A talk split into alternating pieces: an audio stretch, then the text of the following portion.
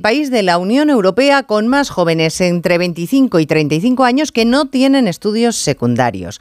Una cuarta parte de ellos abandona cualquier formación en cuanto ésta deja de ser obligatoria, es decir, a los 16 años.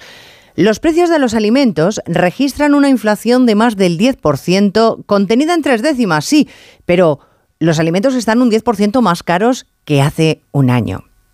De media, porque si hablamos del aceite lo estamos pagando un 53% más caro que el año pasado. Tercer asunto.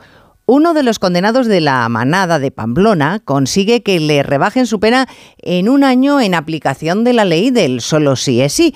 Y claro, el abogado del reo le ha dado las gracias a Irene Montero.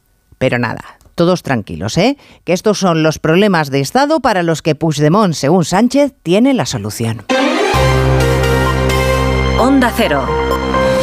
Noticias Mediodía. Elena Gijón.